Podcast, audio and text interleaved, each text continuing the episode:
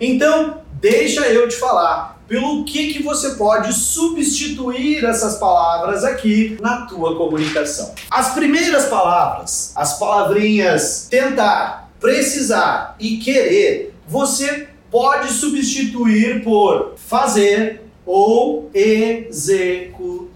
Toda vez que você substituir aquelas palavras, aquelas três palavras, tentar, precisar e querer, toda vez que você substituir elas por fazer e executar, percebe uma coisa: você é direcionado para a ação. Toda vez que você pratica uma ação, você vai ter um resultado. Toda vez que você tem um resultado, você tem como avaliar se esse resultado é o resultado que você quer. E uma vez que você avalia isso, é o resultado que eu quero? Não, ainda não é o resultado que eu quero. O que, que eu posso fazer agora para melhorar? Porque agora você tem o que? Feedback daquilo que você executou. Se você executou, você tem um feedback. Esse resultado é bom ou ruim? Ainda não é o que eu quero Poxa, o que, que eu posso fazer para refinar a minha ação? Ah, eu posso fazer assim, posso ter mais atenção lá, posso ter mais atenção aqui. Logo, se eu executar de novo a mesma ação, o resultado da segunda vez já vai ser um resultado mais refinado. E se eu fizer isso na terceira vez, vai ser refinado de novo. E na quarta vez, e na quinta. E assim eu vou estar sempre repetindo uma ação e desenvolvendo cada vez mais uma habilidade. E o mas. Luciano, você falou que o mas é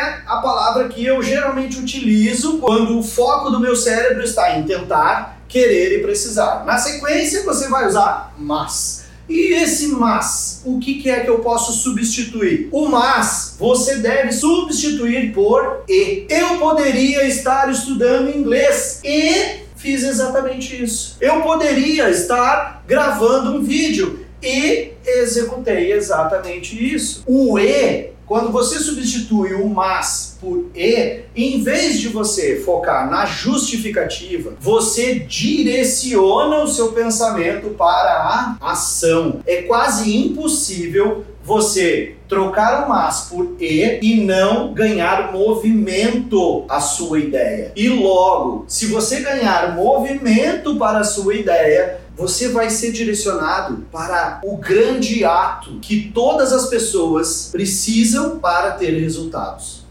chamado ação.